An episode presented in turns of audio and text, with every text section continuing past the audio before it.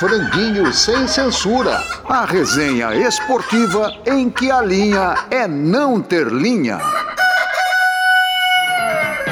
Vivendo aprendendo a jogar. Vivendo aprendendo a jogar. Nem sempre ganhando, nem sempre perdendo, mas aprendendo a jogar.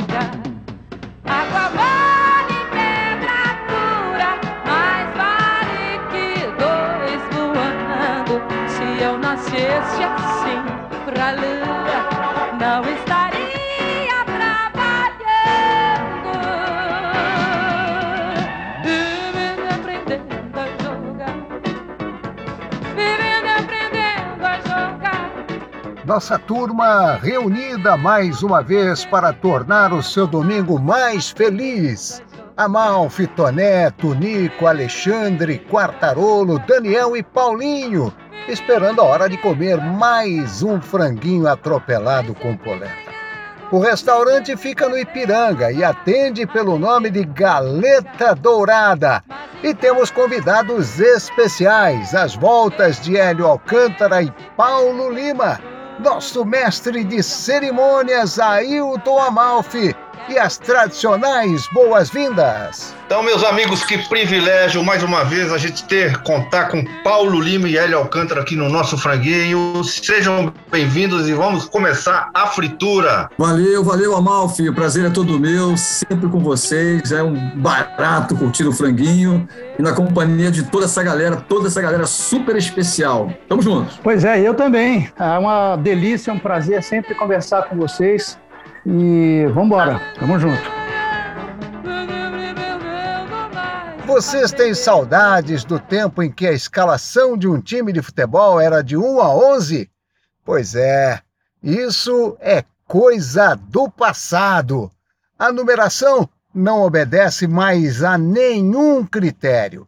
35, 79, 123, 59, chegando a requintes de crueldade como 4 mais 3, usado por Dudu do Palmeiras para dar a soma 7, já que a camisa 7 estava sendo utilizada por Rony.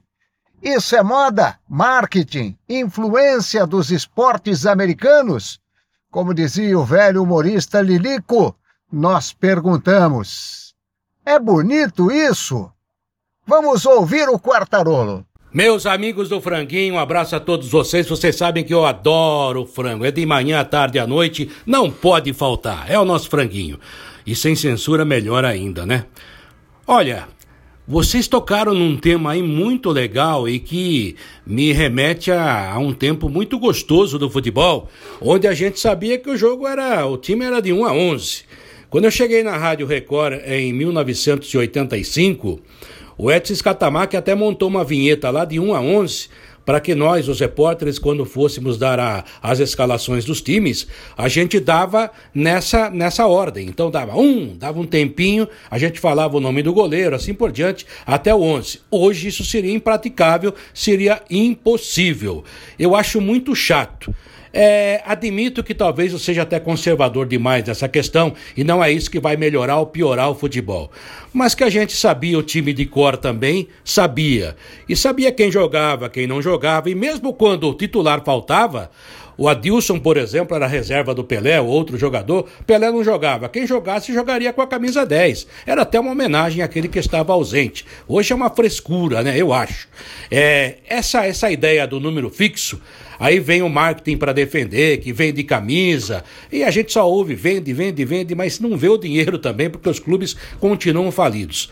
Eu preferia do jeito antigo. Aliás, nessa Copinha São Paulo, outro dia eu estava fazendo um jogo do Santos e a defesa formava de 4, 2, meia dúzia, 3. Eu fiquei feliz, porque voltei aos velhos tempos. Era realmente muito legal. Olha, eu também eu gosto dessa coisa do, do 1 a 11, porque agora sei lá se é uma coisa de formação, de, porque a gente se acostumou desde pequeno, quando se apaixonou pelo futebol, o time de botão era de 1 a 11, ou tudo que não era de 1 a 11 era reserva, né?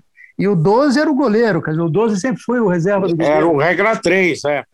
Exatamente. E aí vinha uma ordem, né, ô Tonico? Vinha uma ordem, assim, é, tinha lá o 12, o Vinha. 13, o 14. O 13 nunca era um cara de ataque, era um No- cara de No defesa. Santos e no Botafogo, no Santos e no Botafogo, acho que o Toné confirma isso. O lateral direito e o back central sempre foram 4 e 2. Era É, isso. no Santos, isso sim, no Botafogo era não. 4, o Mauro era 2. É, eu acho que Desde era isso Moreira, mesmo. né? É, eu acho que isso aí é. Moreira, é- Zé é- Carlos, Leônidas e Rio. É.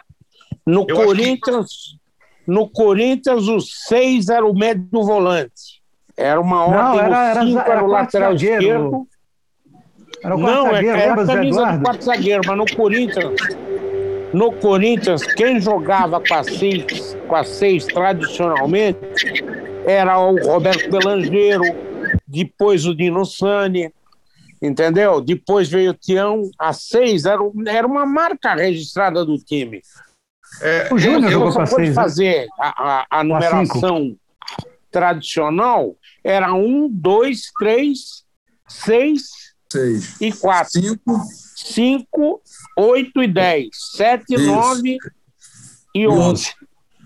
Isso que o Tonico tá falando, do, do, do Santos e, e do Botafogo, né?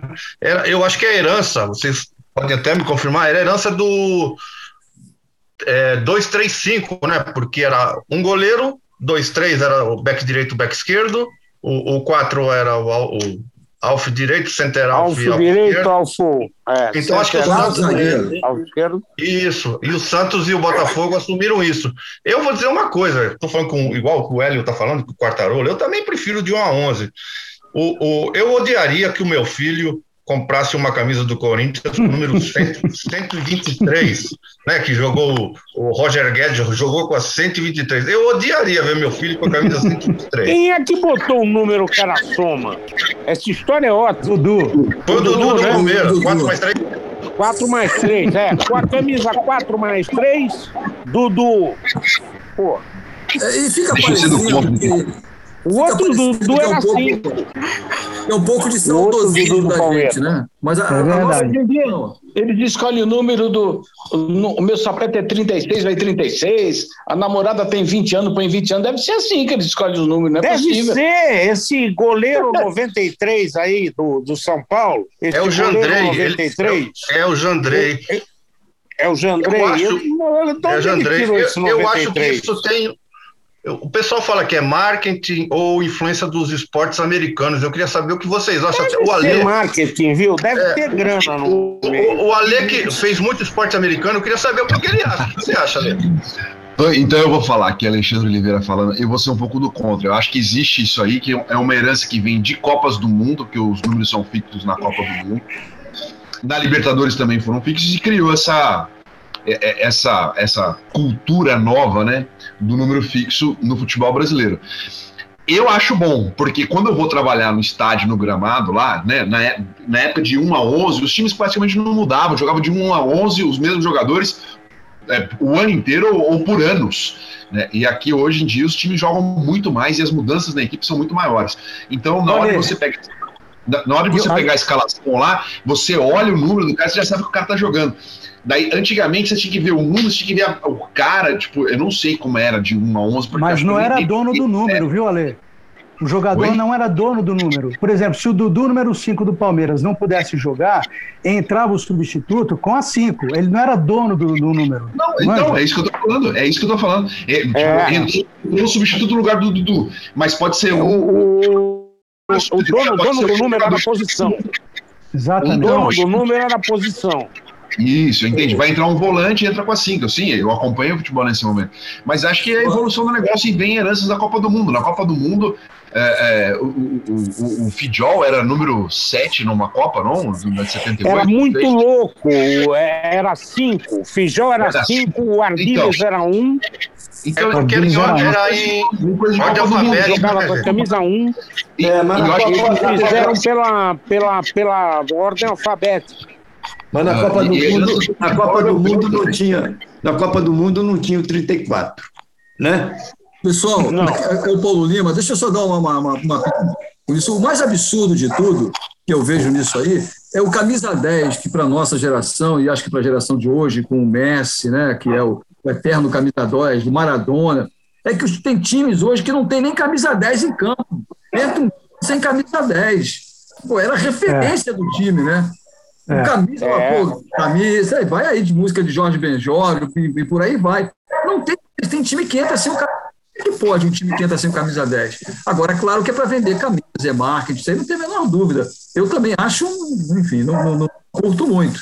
Mas é a questão da adaptação mesmo dos tempos modernos, né? A molecada. Paulo Lima, Agora- você tá falando. Paulo Lima, você tá falando dos camisas 10, né?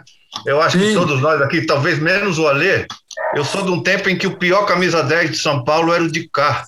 O de Meu Eu o pior. jogava muito. que pariu. É, o pior era o de Meu cá. Deus. O 10, do, o 10 do Santos era o Pelé.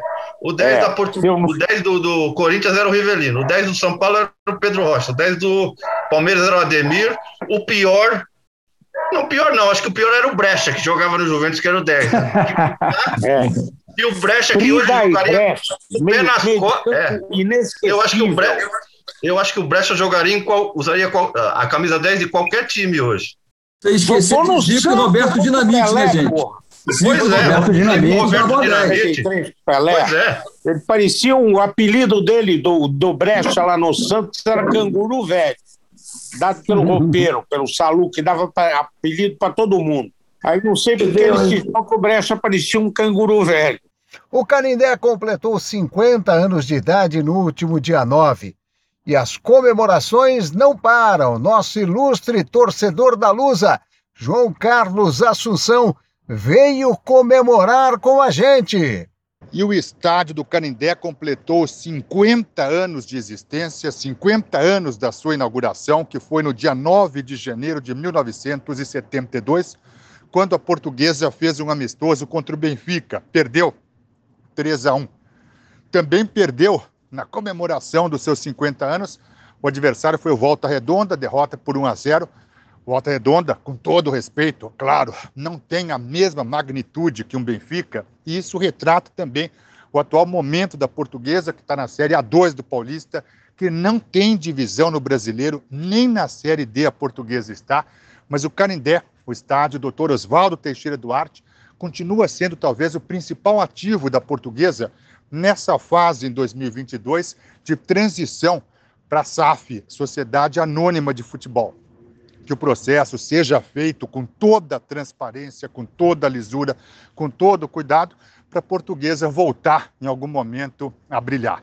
Se vocês me perguntarem, um grande jogo no Canindé, houve vários, mas houve aquela vitória do Corinthians contra o Tiradentes do Piauí pela Copa do Brasil, 10 a 1 de virada. Então, o estádio do Canindé, que fica num ponto muito importante de São Paulo, porque é perto do terminal rodoviário do Tietê, perto do Shopping Center Norte. Enfim, é muito bem localizado no caminho para o aeroporto de Guarulhos. É um estádio que realmente tem um potencial muito grande. Já se falou em reformar o estádio, em transformar o estádio da Portuguesa numa arena multiuso, mas vamos ver o que vai acontecer agora nesse processo de transformação da Lusa em SAF. Lá vinha o bonde, não sobe e desce ladeira.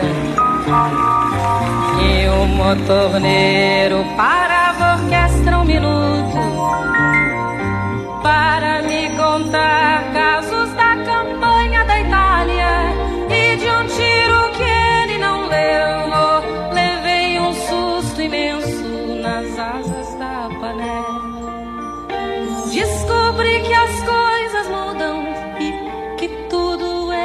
pequeno nas asas da panela. E lá vai menino xingando o padre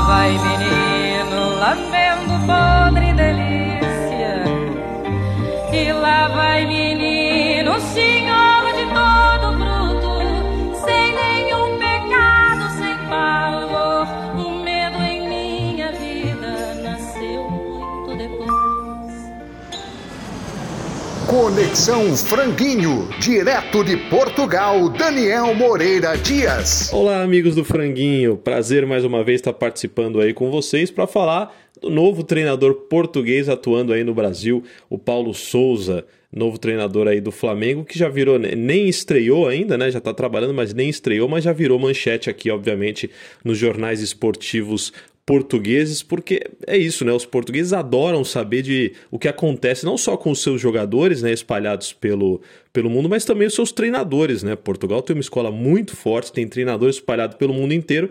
E agora o mercado brasileiro, nesses últimos anos, virou um, um mercado muito interessante aí é, para os treinadores portugueses. Então o Flamengo apostou mais uma vez no português e sejamos honestos, né? O Paulo Souza, até antes do anúncio do Flamengo, até antes do interesse do Flamengo, pouquíssima gente aí no Brasil sabia, né, quem era o Paulo Souza, principalmente como treinador, né? Ele tem uma ele tem uma carreira muito forte como, como jogador, né? Fez uma carreira é, muito conhecida como jogador. E aqui em Portugal ele é muito conhecido por isso. Ele começou no Benfica e depois foi para o Sporting, né, os dois times aqui de Lisboa. E depois teve uma ótima carreira também no futebol italiano, no futebol alemão. Só que é, essa que é a parte interessante, né? Porque assim como os brasileiros, os portugueses conhecem muito pouco da carreira do Paulo Souza como treinador porque a carreira dele é basicamente fora de Portugal. Ele começou, a primeira experiência como treinador foi na, na, na seleção portuguesa na base, no sub-16.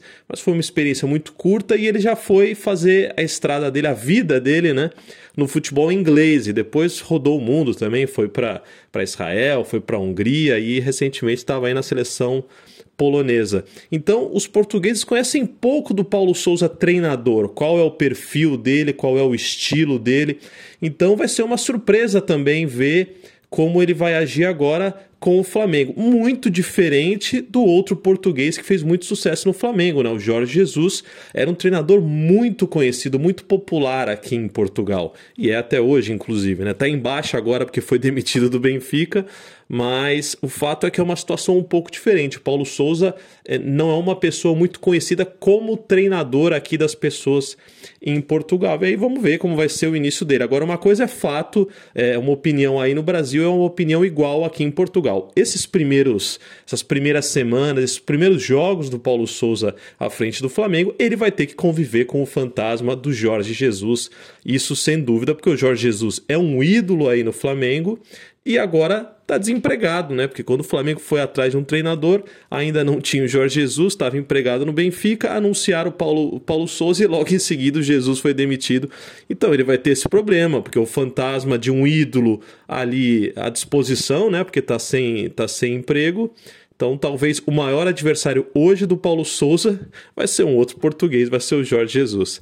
É isso, pessoal. Então, até a próxima. Um grande abraço para vocês, os amigos do Franguinho. Once there was a way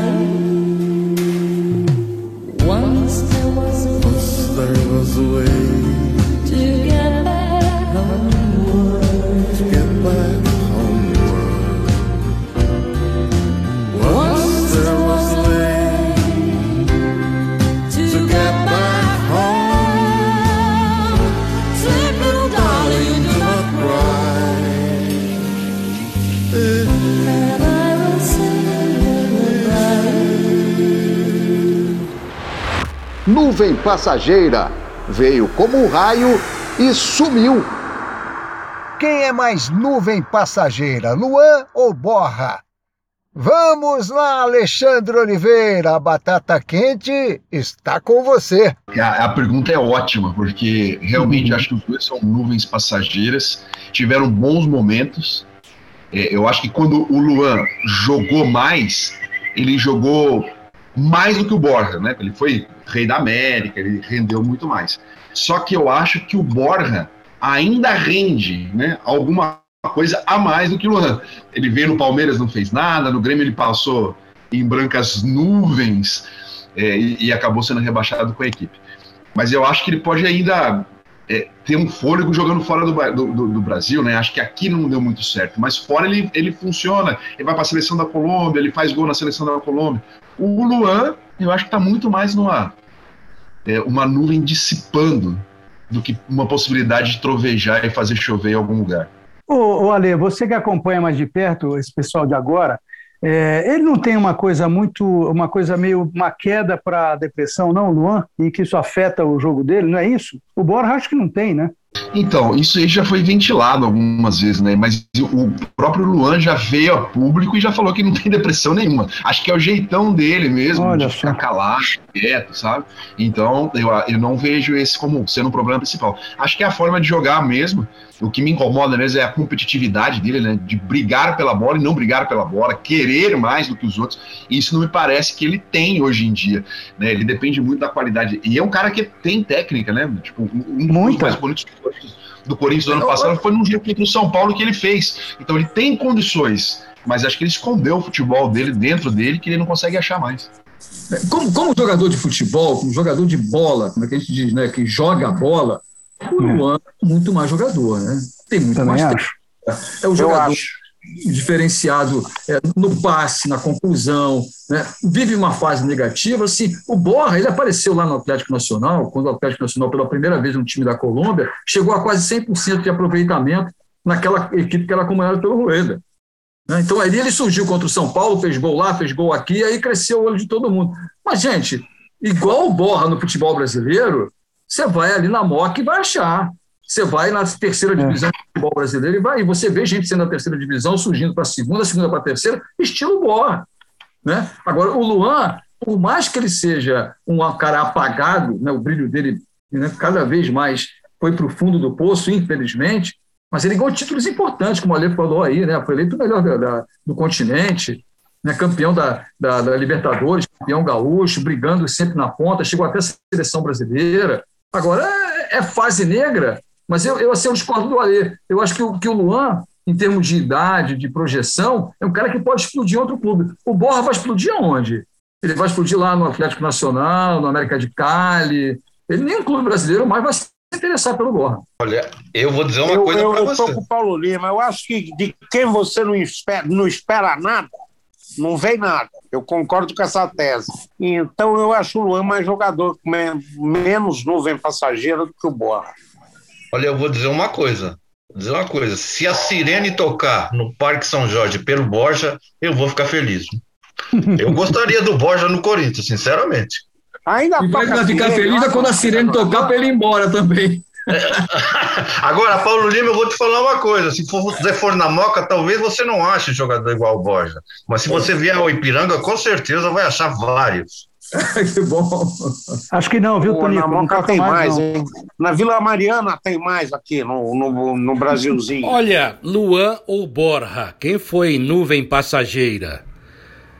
Eu vou ficar com o Luan, viu? Porque o Luan, a exemplo do Borja, também foi campeão da Libertadores, foi destaque, jogador que deveria ter ido para a seleção, foi para a seleção olímpica, mas depois definhou totalmente, não consegue jogar mais, né? A gente nem sabe o que aconteceu com esse jogador. É preciso fazer um exame médico, ou seja, psicológico, para saber o que aconteceu com o Luan. Será que ele esqueceu tudo ou será que ele nunca foi aquilo?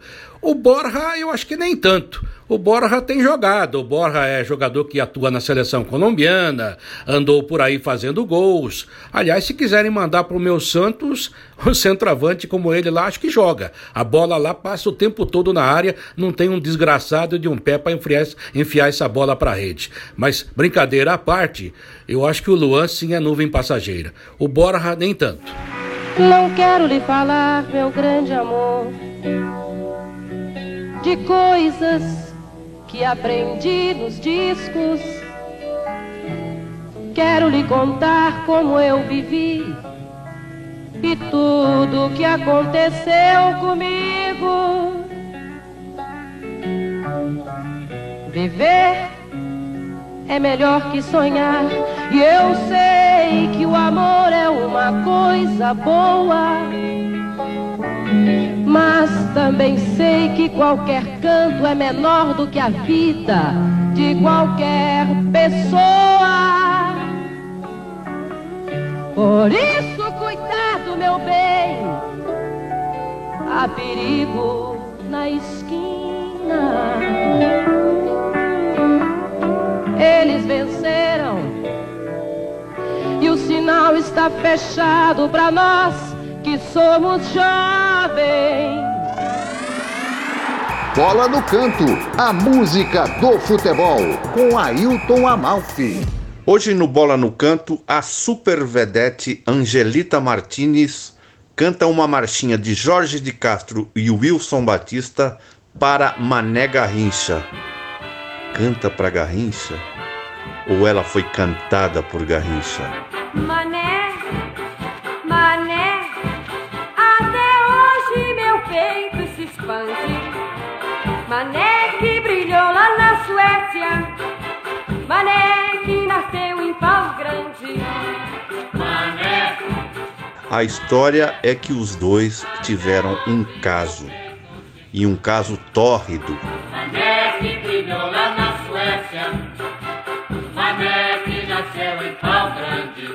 Não é só café que nós temos pra vender. Dribla, dribla, mané,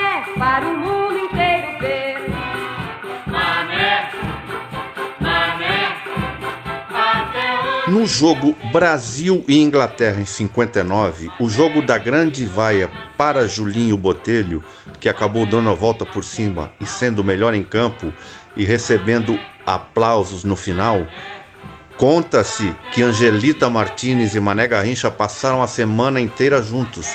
Por isso, o técnico Vicente Fiola preferiu Julinho Botelho naquele jogo no Maracanã. Não é só café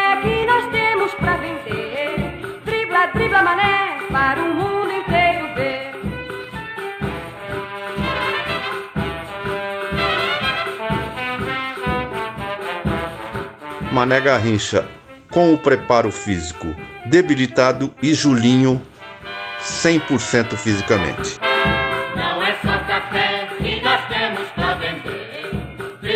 A letra fala que Mané nasceu em Pau Grande. Pau Grande, para quem não sabe, é um distrito de Magé, uma cidade do interior do Rio de Janeiro. Então, vamos ouvir um pouquinho mais de Mané Garrincha com Angelita Martinez, Marchinha de Jorge de Castro e Wilson Batista no Bola no Canto de hoje.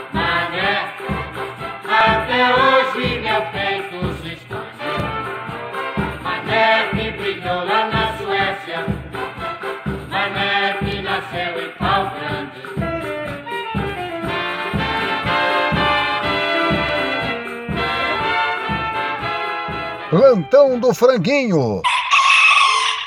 O plantão do Franguinho sem censura informa.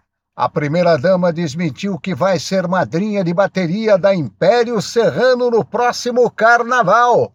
O desmentido aconteceu enquanto ela fazia as unhas com a manicure particular, a Pamela.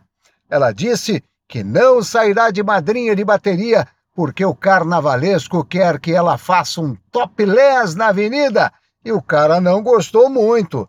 Daqui a pouco, mais detalhes. Você me pergunta pela minha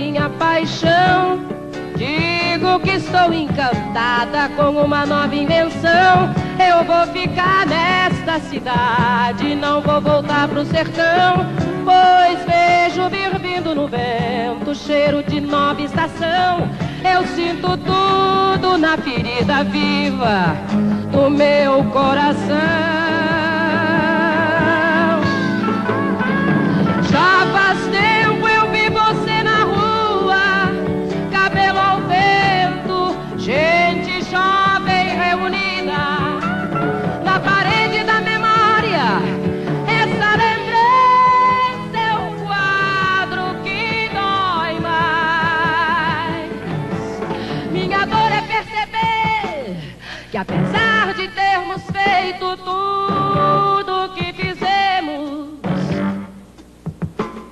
Ainda somos os mesmos e vivemos.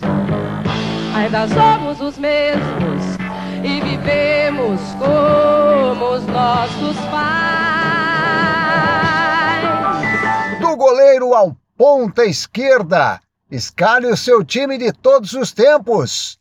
Pela ordem, Paulo Lima, por favor, escalhe o seu. Então vamos lá. Goleiro tricampeão do mundo, né? Félix Miele venerando, né? Acho que isso aí é para quem é tricolor, como eu, sabe que isso é impossível de ser batido. Na lateral direita, um que foi levantou a taça em 70, né? Carlos Alberto Torres, o capita, eterno capitão.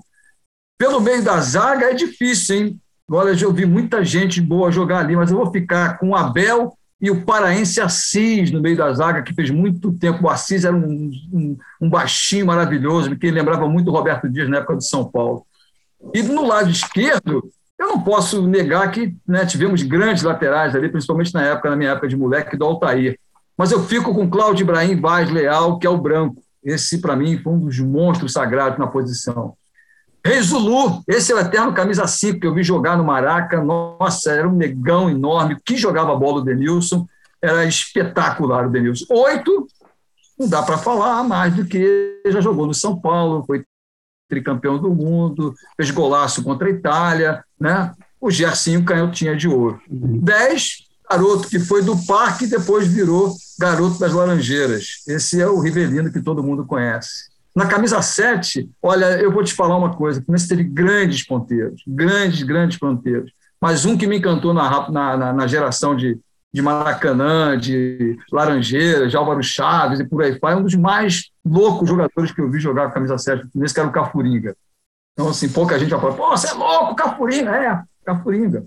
Jogava muito, mas era um maluco, chegava na, na cara do gol, chutava lá na arquibancada. Mas me encantava. Pelo lado da área, tem vários e vários centroavantes que marcaram a minha geração fluminense, vários. Mas eu vou ficar com um que foi Flávio Minuano.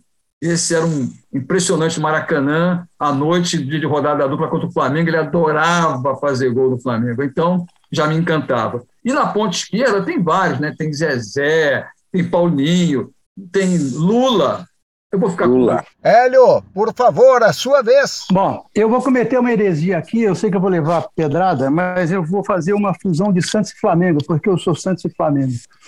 é... Pô, que conversa é essa? Só pode ter um time e tal, mas é verdade. Eu vou lá de Serras no gol, foi um baita goleiro do Santos, eu adorava ver jogar. Na lateral direita tem o Leandro e tem o Carlos Alberto Torres, que é duro para escolher. Ramos Delgado e Gamarra. O Gamarra jogou um tempo no Flamengo. O Júnior na lateral esquerda. É, no meio de campo, Andrade, Zico e Pelé. E eu tenho o Clodoaldo também, tem outros jogadores. Aí na ponta, na, no ataque, eu vou fazer aqui uma, uma, fazer uma maquiagem, que eu quero botar o Toninho Guerreiro, que jogou muito tempo no Santos, como nove, mas quero botar também o Cláudio Adão, que jogou no Santos e também no Flamengo, que eu acho que era um baita centroavante e que é, jogou nos quatro clubes do Rio, é, foi um grande jogador e eu acho que ele não teve a, o reconhecimento à altura dele, eu acho. E na ponta esquerda, o insuperável Edu, que foi o maior ponta esquerda do mundo que eu vi jogar.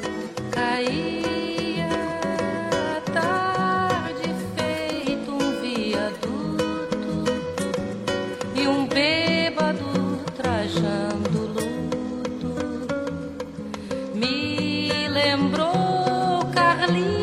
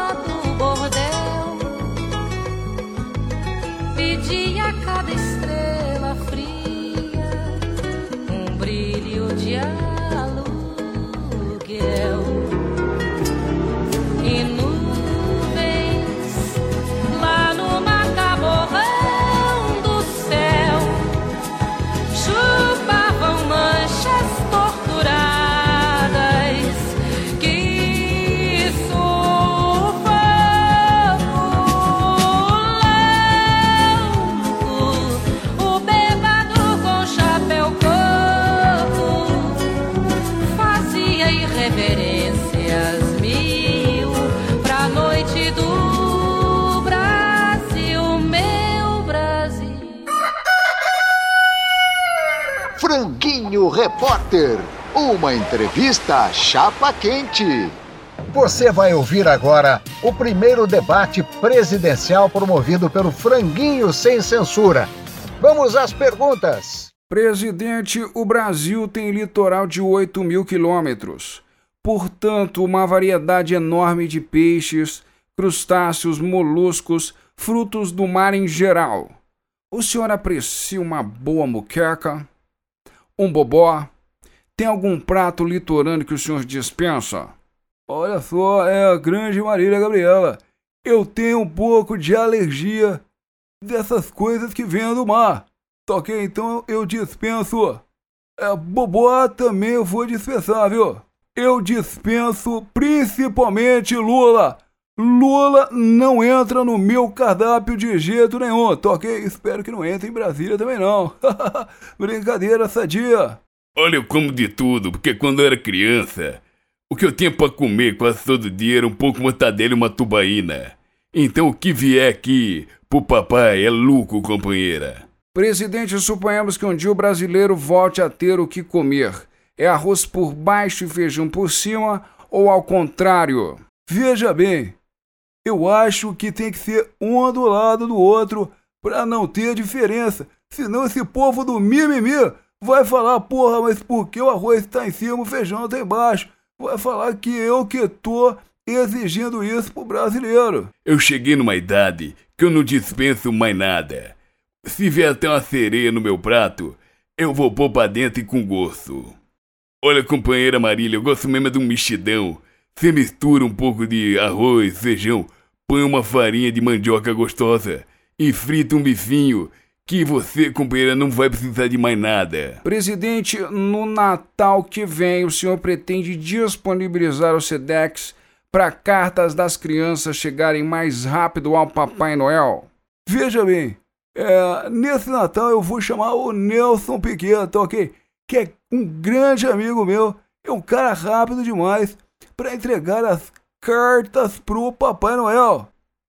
Olha, companheiro, eu tô pensando em chamar aquele corredor árabe, o tal do Zayn Bolt, para ver se ele entrega as cartas do Papai Noel no final do ano. Presidente, que medidas o senhor pretende tomar para impedir os ataques de tubarões a banhistas, principalmente no Recife?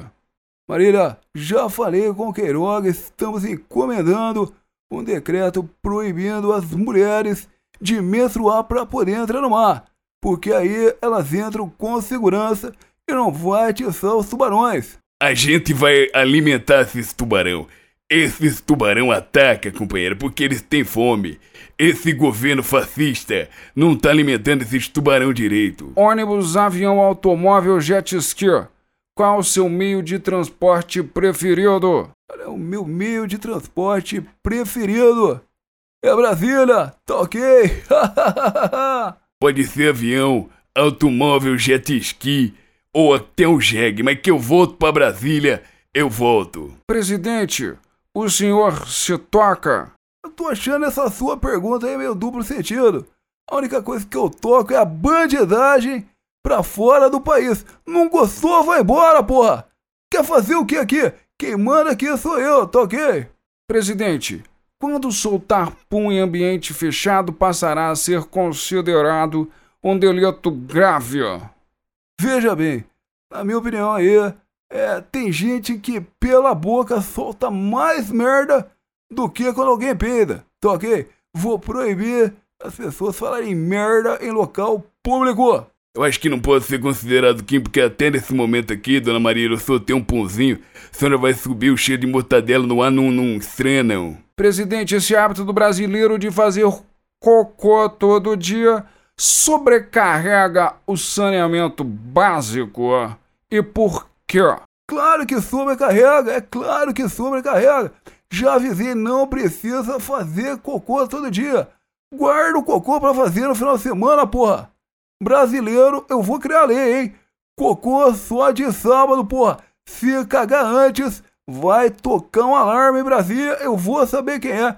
Eu vou trancar o fiofó de quem fez isso. Tá ok? Se sobrecarregasse, Brasília tava sobrecarregada. Porque esse fascista, esse presidentezinho Michuruca, faz merda todo dia, companheira. Fala pessoal, tudo beleza? Eu sou o Cadu Pascoli, sou comediante e locutor aqui do interior de São Paulo, Ribeirão Preto, e participo de um programa chamado Programa Hora Extra, na Difusora FM 97.1, ou também, quem tá fora de Ribeirão Preto e da região, baixa o aplicativo da Difusora FM. Acompanhe a nossa live pelo YouTube e pelo Facebook da Difusora.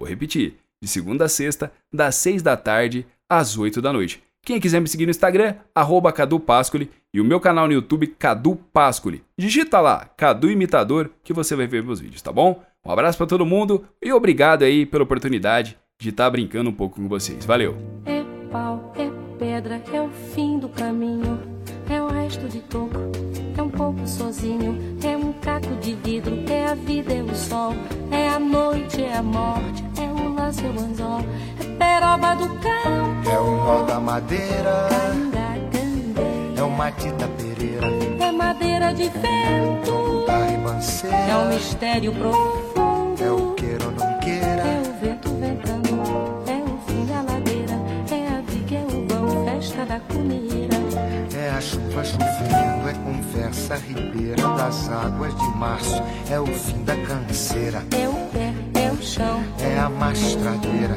passarinho na mão, pedra de atiradeira, é uma ave no céu, é uma ave no chão, é um regato, é uma fonte, é um pedaço de pão, é o fundo do poço, é o fim do caminho, no rosto desgosto, é um pouco sozinho, é um estrepe, é um prego,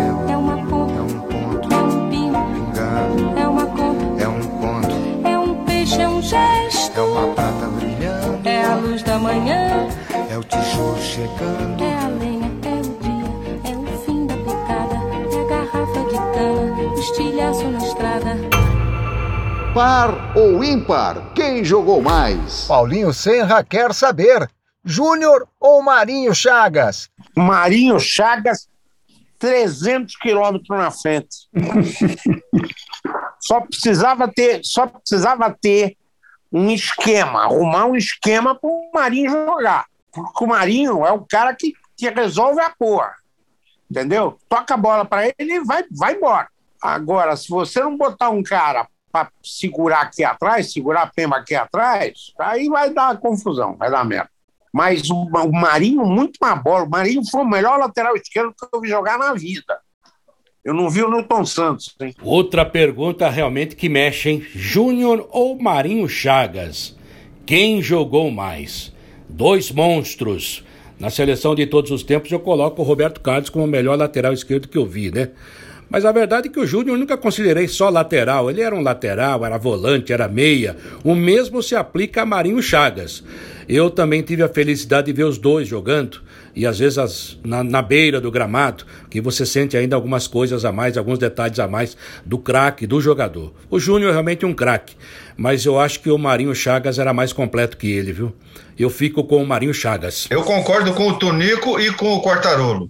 Os, os dois podiam jogar de camisa 10 em qualquer time, mas eu acho o Marinho, o Marinho superior. Marinho Chagas. Eu vou caminhar na mesma ótica do Luan e do Borra. Jogador de bola, sem dúvida nenhuma, o nosso Marinho era fantástico, né? Mas ao contrário do Marinho, o Júnior tinha um equilíbrio é, psicológico, intelectual, tático e profissional acima da média. Né? Isso era o que fez do Júnior e faz do Júnior hoje como nosso colega comentarista, né? com quem eu convivi, estudei com ele, joguei com ele na praia, estudamos na Cândido Mendes, uma pessoa que eu conheço desde moleque na, na, no posto 5, né, no Camões. Meu Vegildo. Meu Vegildo da Gama Júnior, exatamente. Então o Léo, para mim, ele, ele, ele, como jogador de bola, ele tem menos qualidade do que o Marinho. Mas no paro ímpar do time, que eu sempre gosto de brincar com isso, no paro ímpar ali da pelada, eu escolho o Júnior. Eu tô com o Paulo Lima. Eu, eu vi o Marinho Chagas jogar muito, acho que a carreira inteira. Ele fez gols maravilhosos. Cada, cada gol que a gente lembra dele do Maracanã, por exemplo, né?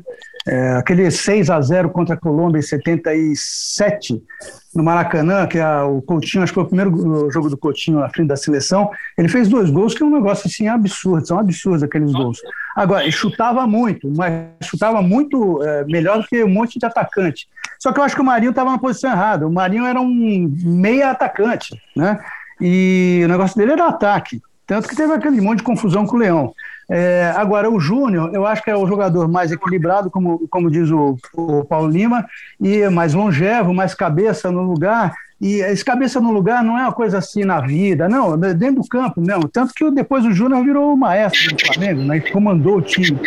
Então acho que o Júnior é mais completo que o Marinho. E o Júnior é mais vencedor também, né? Porque o Marinho Chagas, se não estou errado, ele só ganhou o Campeonato Paulista de 81, o título mais importante. Ele ganhou é, título com ABC, estadual do Rio Grande do Norte e, e, não foi campeão carioca, nem com o Fluminense, nem com o Botafogo, né? Então tem uma questão aí de desse negócio de ser cabeça também, o cara de ser líder e tal, e tem que ser vencedor, né? É, eu não consigo comparar os dois muito porque eu não vi o Marinho jogar tanto, então eu acabo escolhendo o Júnior pela minha memória. Mas tudo nesse conceito, o cara mais vencedor, o cara mais equilibrado, mais longevo. Acho que para a equipe ele jogava mais, eu fico com o Júnior também nesse Paulo é, e o Ale, e, uma, e o Júnior já teve né, uma passagem pela Itália jogando pelo Torino e pelo Pescara, né?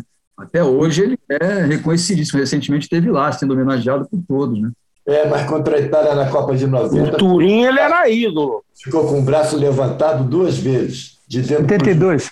90, 82, desculpa. Pode dar o gol que eu estou dando condição. É, verdade. O braço para dizer é verdade. Aí.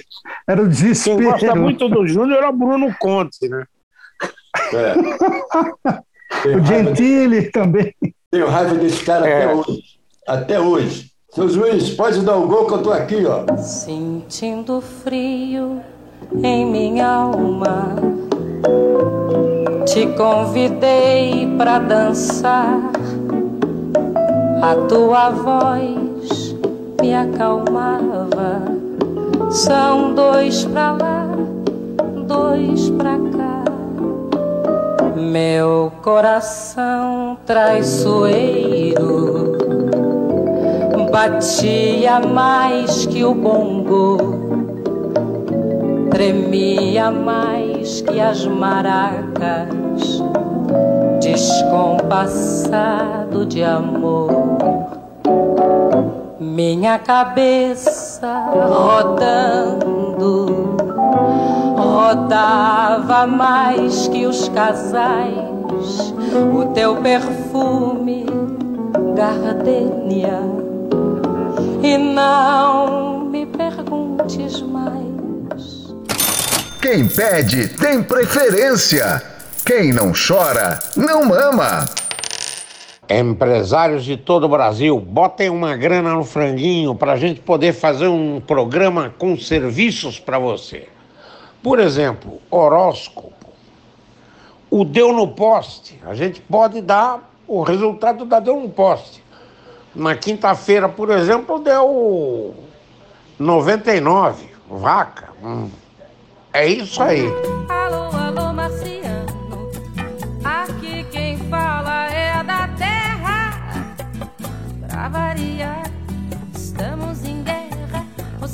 Me imagina a loucura. O ser humano tá na maior fissura. Porque tá cada vez mais down no high society. Down, down, down no high society.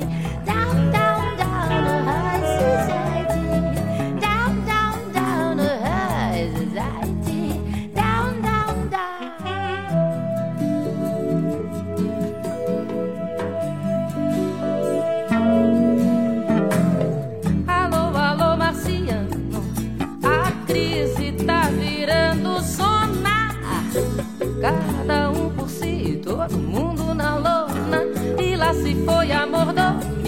Mordomia. Tem muito rei aí pedindo alforria. Porque tá cada vez mais down no high society. Down, down, down no high A última volta do ponteiro. You know how great I am. I don't have to tell you about my strategy. I tell let my trainer tell you. Bodini, come here. Bodini, tell him, what are we going to do? You're going to float like a butterfly and sting like a bee. Ah, rumble, young man, rumble. Ah, that's what we're going to do. You heard it. That's Cássius Marcelos Clay Jr. nasceu em 17 de janeiro de 1942 em Louisville, nos Estados Unidos. No último dia 17, Muhammad Ali faria 80 anos. Convocado para a Guerra do Vietnã, se negou a lutar e declarou: se eu pensasse que a guerra traria liberdade e igualdade a 22 milhões de pessoas do meu povo, eles não precisariam me obrigar. Eu me juntaria a eles amanhã mesmo. Não tenho nada a perder por sustentar minhas crenças. Então, vou para a prisão. E daí? Nós estivemos na prisão por 400 anos. Uma lenda não morre jamais. Mas, no esporte, a memória é muito curta. Pelé não seria exaltado até os dias de hoje se não tivesse vinculado seu nome a patrocinadores fortes dos Estados Unidos. Mesmo assim, alguns ainda gastam tempo querendo compará-lo com figuras que surgem geração após geração. No boxe não é diferente, ainda mais por ser uma modalidade esportiva tão criticada e alvo de enorme preconceito.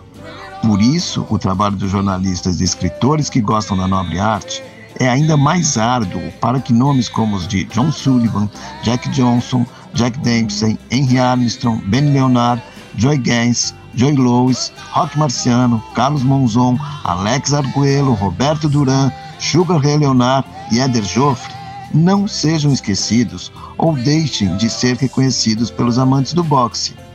Dessa forma, se faz necessário lembrar que no último dia 17, Muhammad Ali, morto em 3 de junho de 2016, teria completado 80 anos. Ali foi o esportista mais importante de todos os tempos. Ele não foi apenas o maior boxeador. Ao lado de Sugar Ray Robson, Ali, que nasceu Cassius Marcellus Clay Jr., soube rapidamente a importância que tinha para lutar contra as adversidades. E não economizou esforços. Perdeu até mesmo o título mundial e ficou afastado dos rings por três anos após bater de frente com o exército norte-americano ao se negar a ir para a guerra do Vietnã.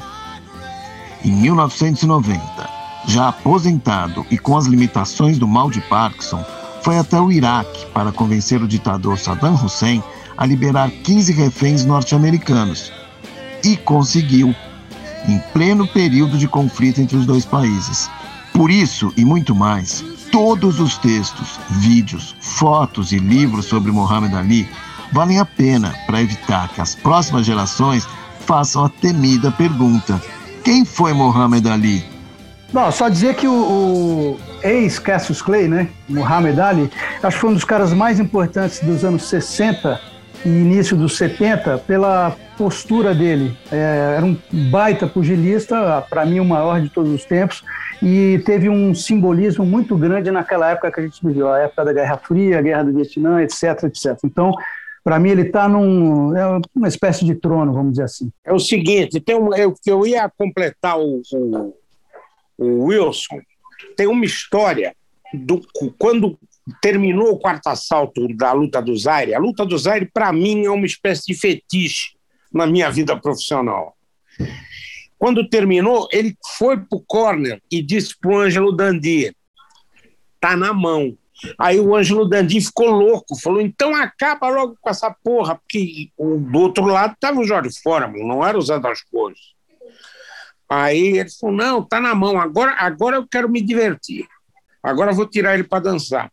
E tirou ele para dançar, e no, no oitavo assalto como diz o escritor e jornalista americano Norman Mailer, ele soltou aquela, aquele direto de direita que foi o golpe que ele tinha guardado a vida inteira.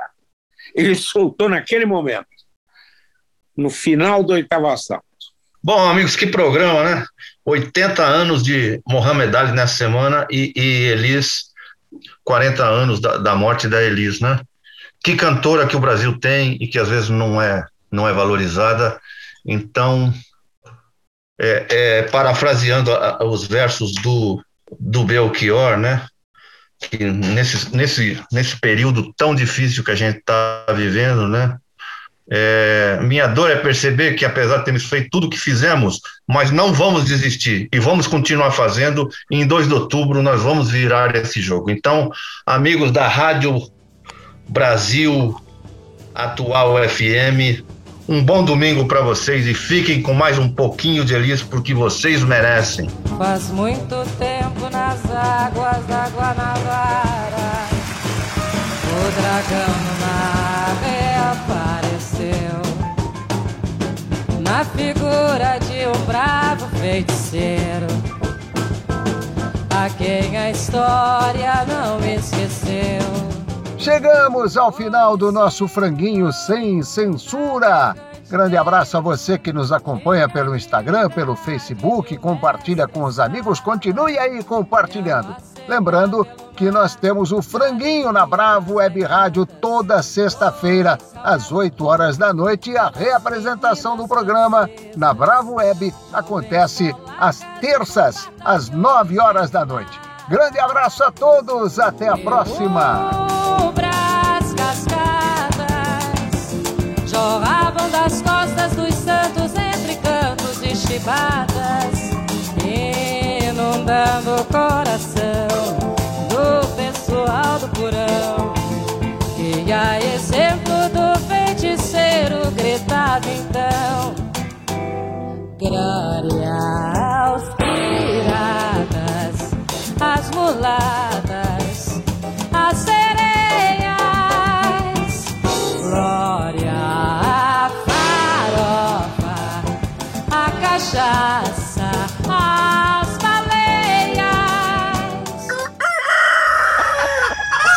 Franguinho sem censura. A resenha esportiva em que a linha é não ter linha.